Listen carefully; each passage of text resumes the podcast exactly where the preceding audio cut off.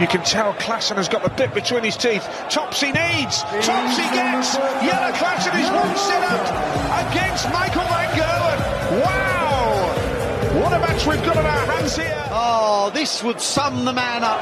Bullseye! Just when you thought there was a danger. Needs the ball. Oh, what a way to win. The champion survives a scare.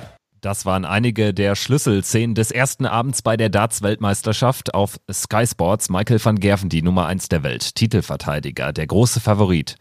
Ja, er survived a scare, wie der Brite sagt. Eine Überraschung lag in der Luft gegen Jelle Klaassen. Letztendlich hat aber Van Gerven 3-1 gewonnen gegen seinen Landsmann. Hier ist äh, Checkout der Darts Podcast während der WM täglich auf ntv.de, auf äh, Spotify, Apple Podcasts, Soundcloud und so weiter und so fort. Ich bin Kevin Schult und auch heute früh mit in der Runde Christian Rüdiger. Hi. Einen schönen guten Morgen, Kevin. Hallo Darts-Gemeinde. Ja, Van Gerven gewinnt 3-1 gegen Klaassen, lag aber zwischenzeitlich 0-1 hinten und äh, hatte sogar einen Break erlitten im zweiten Satz. Also auch den hätte er fast abgegeben. Dann wäre es richtig haarig geworden, oder? Auf jeden Fall. Da musste man wirklich nach dem ersten Satz Sorge haben um Michael van Gerven, weil er vor allem auch average-mäßig nicht so richtig in die Pötte kam und mit diesem 170er Finish dann zum Satzausgleich, das, äh, das war dann so am Ende auch der, der Startschuss, wo er dann reinkam. Aber alles in allem hat mich der Auftritt von van Gerven nicht wirklich ähm, überzeugt, muss man ganz ehrlich sagen. Ja, wobei es ja irgendwie auch so ein typischer Verlauf war für eine erste Runde. Man hat die Motoren vielleicht noch nicht ganz auf hoher Drehzahl. Dann spielt der Kontrahent, in dem Fall Klaassen, wirklich über seinem Niveau, was er zuletzt an den Tag gelegt hat.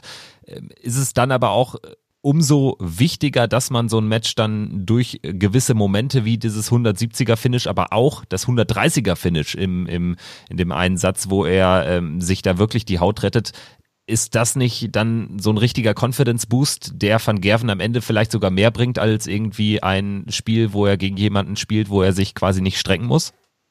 Definitiv. Und äh, das, das zeigt vor allem auch immer, auch wenn Van Gerven nicht sein Top-Niveau spielt, er kann zu diesen wichtigen Momenten jederzeit einen ganz äh, starken Moment produzieren. Und das war es ja auch gestern so diese 170, die kamen wie aus dem Nichts, dann diese 130 und dann nochmal das, das Bullfinish zum, zum Abschluss dann nochmal. Das waren ja insgesamt drei Stück, ähm, die er da gestern ähm, produzieren konnte. Und am Ende ist es natürlich auch so, auch wenn er mich gestern nicht überzeugt hat, er ist durchgekommen und das ist das Allerwichtigste. Und er hat es ja dann auch im Interview danach gesagt. Ähm, der Fehler bei ihm war vielleicht, dass er zu viel Druck äh, sich selbst gemacht hat. Er wollte das wirklich unbedingt. Er wollte so sehr den Leuten zeigen, ich bin die Nummer eins der Welt, ich bin von Anfang an da. Und das war vielleicht auch der Fehler, dass er zu, zu viel wollte, dass er zu viel gedrückt hat und dann so gegen, nach diesem 170er Finish auch ein bisschen lockerer geworden ist. Also das war am Anfang, so wie er es selber gesagt hat, zu verkrampft. Ja, er hat im Interview auch gesagt, dann letztendlich so als Resümee, es war eben ein sehr hartes Spiel für ihn, aber so ein erkämpfter Sieg macht dich auf lange Sicht besser. Das, was ich auch schon erwähnt hatte. Wir hören mal rein. MVG bei Sky Sports. It was a hard game. I had to work hard, but that makes you a better player on the, on the long run ja, man kauft es ihm auch ab. Also ich glaube, er bewertet das auch bewusst genau so und das wird ihn auf jeden Fall oder kann ihn weit bringen bei der WM. Wir haben am Rande des gestrigen Abends auch noch mit jemandem sprechen können, der wiederum einen Tag vorm Spiel noch Michael van Gerven interviewen durfte, Roman Gerd vom Sportbuzzer. Wir haben ihn da unter anderem gefragt, welchen Eindruck MVG auf ihn gemacht hat. Ja, also Michael van Gerven war im Gespräch wirklich extrem entspannt, extrem gelassen, gut gelaunt, hat sich wirklich gar nichts anmerken lassen. Ja, hat einen überzeugt, dass er wirklich mit dieser Haltung auch ins Turnier geht ähm, und auch ein bisschen, dass er nicht geschlagen werden kann. Äh, er hat es zwar so ein bisschen im Scherz gesagt, von wegen, ich glaube, ach, wer ist, ich glaube, Angst brauche ich vor gar keinem haben. Das war so seine klare Aussage. Das meinte er so, also Angst brauche ich wirklich vor niemandem haben. Und Dementsprechend glaube ich tatsächlich, dass diese Haltung, diese lockere, gelassene, entspannte Haltung, diese Angriffsfreude, die er da verkörpert hat im Gespräch, dass er die wirklich auch an den Tag legt. Ja, das sehe ich ganz genauso. Also er hatte zwar einen Stotterstart, aber danach durch diese Momente, durch diese Bullfinishes war er jetzt nicht wieder ganz der Alte. Ist auch schwierig, dann den Average nochmal richtig hoch zu zaubern nach so einem schlechten Start. Aber grundsätzlich, er war einfach wieder da. Genau, und das zeigt vor allem auch, Van Gerven, der kann nicht nur von vorne weg eine Partie spielen, sondern der kann sich auch in eine Partie reinbeißen und reinkämpfen. Und das hat er gestern gemacht, weil das war nichts anderes nach diesem ersten Satzverlust gegen Jelle Klaassen. Ähm, da musste er sich wirklich reinbeißen und das hat er gestern gemacht. Und die Partie ist jetzt Geschichte und jetzt ist er im Turnier drin und das wird er auch so sehen und jetzt wird er Vollgas geben. Ja, Vollgas Richtung Mission Titelverteidigung, das hat er ja noch nicht geschafft und das ist ja auch ähm, ja eine Frage, die man sicherlich an ihn haben wird und auch Roman Gerd hat genau die Frage ihm gestellt. Wir hören mal rein, äh, was Roman Gerd äh, berichtet.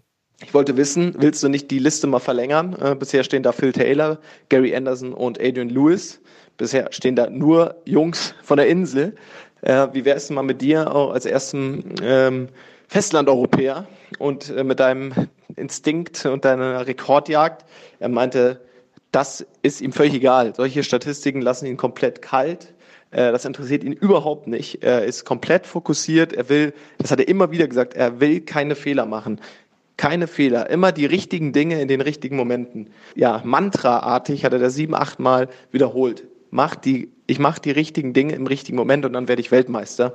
Dementsprechend hat ihn das kein besonders, äh, ja, hat ihn das kalt gelassen, es hat ihn keinen besonderen Ansporn bereitet und das hat er auch relativ klar verdeutlicht, weil ihm das tatsächlich nicht wichtig war.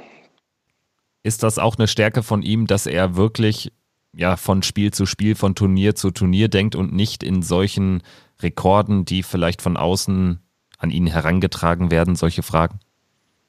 Ja, das unterscheidet ihn auch letztendlich von, von den anderen Spielern und das macht ihn auch am Ende so gut und ähm, letztendlich auch zur Nummer eins der Welt. Und ich möchte ganz kurz nochmal ähm, Bezug nehmen zu dem, was äh, Roman Gerd uns da gerade berichtet hat. Ich, ich nehme es Van Gerven nicht so richtig ab, wenn er sagt, ihn interessiert das nicht. Er, äh, er, er möchte schon irgendwann in einer Liste stehen mit Phil Taylor, Adrian Lewis und Gary Anderson als ein Spieler, der den WM-Titel verteidigt. Dass er jetzt momentan in dieser Phase noch nicht dran denkt, absolut richtig. Aber dass ihn das nicht interessiert, den Titel zu verteidigen, das nehme ich ihm nicht ab. Dann äh, noch die Frage äh, nach der Einschätzung von Roman Gerd jetzt nach seinem Interview. Wird äh, irgendjemand van Gerven auf dem Weg in ein mögliches Endspiel vielleicht mit Gervin Price stoppen können? Meiner Einschätzung nach wird, wird Michael van Gerven auf dem Weg zum Finale nicht aufgehalten. Ähm, so wie sich der Baum jetzt gerade darstellt und wer da auf ihn trifft, ist aus meiner Sicht ein Weg ins Finale geebnet. Ähm, ich glaube nicht, dass er geschlagen werden kann. Er hat 15 Titel geholt dieses ja, wieso? Ähm, also es gibt gar keine Möglichkeit aus meiner Sicht, dass ihn da jemand vorzeitig aufhält. Und im Finale, und das wünschen wir uns, glaube ich, als Darts-Fans, als Dart-Fans alle, dass es ganz eindeutig zum Finale von Van Gerven gegen Price kommt. Das wäre natürlich wirklich krass. Also besser ging es nicht aus meiner Sicht. Und ähm, er kann ihn dann aufhalten. Also im Finale ist natürlich dann ist alles neu. Aber auf dem Weg zum Finale wird Van Gerven niemand aufhalten. Und sollte es dann Van Gerven gegen Price sein, dann ist alles offen aus meiner Sicht. Er selber sagt auch, wenn mich einer schlagen kann, ist es Price. Ja, das unterstreicht ja wirklich die Stellung von Price, auch im Kopf eines Michael van Gerven, wenn er das so sagt. Ja, absolut. Und das zeigt auch, ähm, dass sich Gervin Price gerade durch den Sieg beim Grand Slam, den er ja dominanten Art und Weise auch gegen MVG und dann im Finale gegen Peter Wright ähm, vollbringen konnte, dass sich, ähm, dass Van Gerven ihn auch mittlerweile als richtige Gefahr ansieht und auch weiß, der Typ kann mich jetzt schlagen, weil er hat's gezeigt. Dann äh, würde ich sagen, machen wir einen Haken hinter die erste Runde oder die zweite Runde war es ja schon von Michael van Gerven. Er ist in Runde 3 unter den letzten 32, wird dort entweder auf Ricky Evans, Mark McGeaney oder Matt Campbell aus Kanada treffen. Gestern hatten wir noch weitere Partien. Klaassen zu Beginn 3-1 gegen Burness gewonnen, dann eben gegen Van Gerven ausgeschieden. Später am Abend außerdem Kim Heibrechts gewinnt gegen äh, Gerd Nentjes in einem Thriller 3-2. Luke Humphreys schlägt Devin Peterson 3-1. Ähm, was war sonst so abseits der Van Gerven-Partie dein Highlight? Ähm, das Highlight für mich war so übergeordnet von allen Partien, dass wir sehr viele High Finishes gesehen haben und was für den ersten Tag auch nicht ganz so typisch war, was dass wir auch recht umkämpfte Partien hatten. Also es war jetzt keine Partie dabei, wo ich sage, der eine hat den anderen an die Wand gespielt, sondern das war wirklich ähm, ausgeglichen. Gerade auch die Partie Heibrechts-Nentjes, da hatte, das, das, das kann im Grunde genommen jeder von, von den beiden gewinnen. Also ich ziehe ein positives Fazit, noch nicht das ganz hohe Niveau, aber das war ja auch gestern erst der erste Tag und ähm, es kann gerne auch von der Dramatik her so weitergehen. Ja, absolut. Und heute geht's ja auch schon weiter, geht's dann richtig in die Vollen mit zwei Sessions, nachmittags und abends. Am Nachmittag zunächst die Partien Darius Labanauskas gegen Matthew Edgar, eine Wiederholung einer Erstrundenpartie aus dem Vorjahr. Ryan Mikkel gegen Yuki Yamada, Yamada erstmals dabei, Mikkel erstmals dabei. Luke Woodhouse äh, feiert sein Debüt gegen einen der arriviertesten Spieler überhaupt in der Dartswelt, Paul Lim. Und dann Runde zwei am Nachmittag Jermaine Vatimena gegen Luke Humphreys. Ja, also ich denke, Paul Lim sticht ein bisschen heraus und Vatimena gegen Humphreys am Nachmittag. Ja, ähm, da gebe ich dir zu 100 Prozent recht und gerade auch dann von, vom Tempo her Humphreys gegen Vatimena, das ähm, kann ein richtig toller Abschluss werden dieser Nachmittagssession und dann natürlich auch schon hinleiten zur Abendsession, denn da haben wir dann unter anderem ja auch Raymond van Barneveld und der Weltmeister gibt sich ja dann auch noch von 2018 Rob Cross die Ehre. Genau, Rob Cross äh, spielt gegen Kim Heibrechts. Äh, für mich durchaus ein spannendes Ding oder kann ein spannendes Ding werden, weil Heibrechts, ich glaube, immer dann besser spielt, wenn irgendwie relativ wenig von ihm erwartet wird. Also gestern hat ja dann doch jeder äh, erwartet, er gewinnt gegen Nentjes. Das war auch sein Selbstverständnis. Gegen Cross äh, sieht's ja anders aus. Er ist als ungesetzter Spieler gegen die Nummer zwei der äh, Welt am Start. Da kann vielleicht was gehen. Das wird eine ganz interessante Partie. Zum einen, wenn Kim Heibrechts eine Chance haben will, muss er sich steigern. Ganz klar, Punkt aus, fertig. Äh, weil so wie gegen Gerd Nentjes teilweise kann er sich nicht präsentieren. Und bei Rob Cross, da bin ich wirklich gespannt. Welchen Rob Cross werden wir sehen? Der Rob Cross, der das World Matchplay gewonnen hat, oder sehen wir vielleicht einen Rob Cross, der früh ausgeschieden ist, wie zum Beispiel bei der Champions League of Darts. Und ich bin auch gespannt, wie er jetzt wirklich mit diesem Druck umgeht, dieses Preisgeld von seinem WM-Sieg, diese 450.000 verteidigen zu müssen, in Anführungszeichen, wie er damit umgeht. Preisgeld verteidigen, da wird sich Raymond van Barneveld keine Sorgen mehr machen, denn der Altmeister, fünffache Weltmeister hört auf nach dem Turnier. Das heißt, jede seiner Partien könnte die letzte sein. Gegen Darren Young heute sollte da nichts anbrennen, meiner Meinung nach. Also ich denke, äh, wir werden heute nicht das letzte Mal Barney auf der Bühne sehen. Nein, das würde mich sehr wundern, bei allem Respekt für Darren Young. Aber selbst wenn Barney nicht seinen allerbesten Tag hat ähm, gegen den US-Amerikaner, muss er das machen.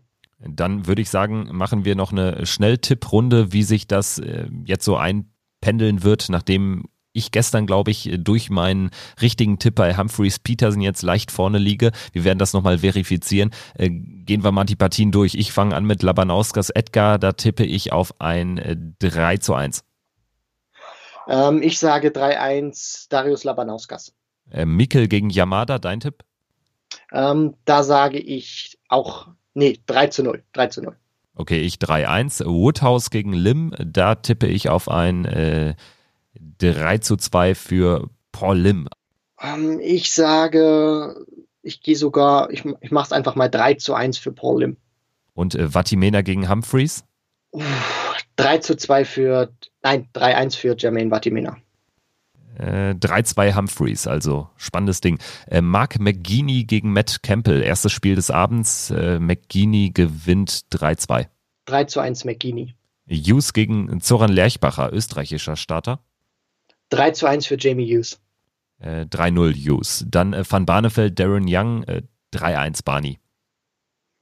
Ich sag sogar 3-0 Barney. Und äh, Cross gegen Kim Heibrechts zum Abschluss des heutigen Abends. Ich glaube, Kim Heibrechts kann einen Satz gewinnen, mehr aber auch nicht 3 zu 1 für Rob Cross. Ja, gehe ich mit 3-1 Cross. Und das war's für heute mit Checkout dem Darts Podcast. Viel Spaß am zweiten WM-Tag, sagen wir. Wir melden uns dann morgen natürlich äh, wieder in der Früh und schauen dann, wer es heute in die nächste Runde gepackt hat. Bleibt uns gewogen. Bis morgen. Macht's gut. Ciao.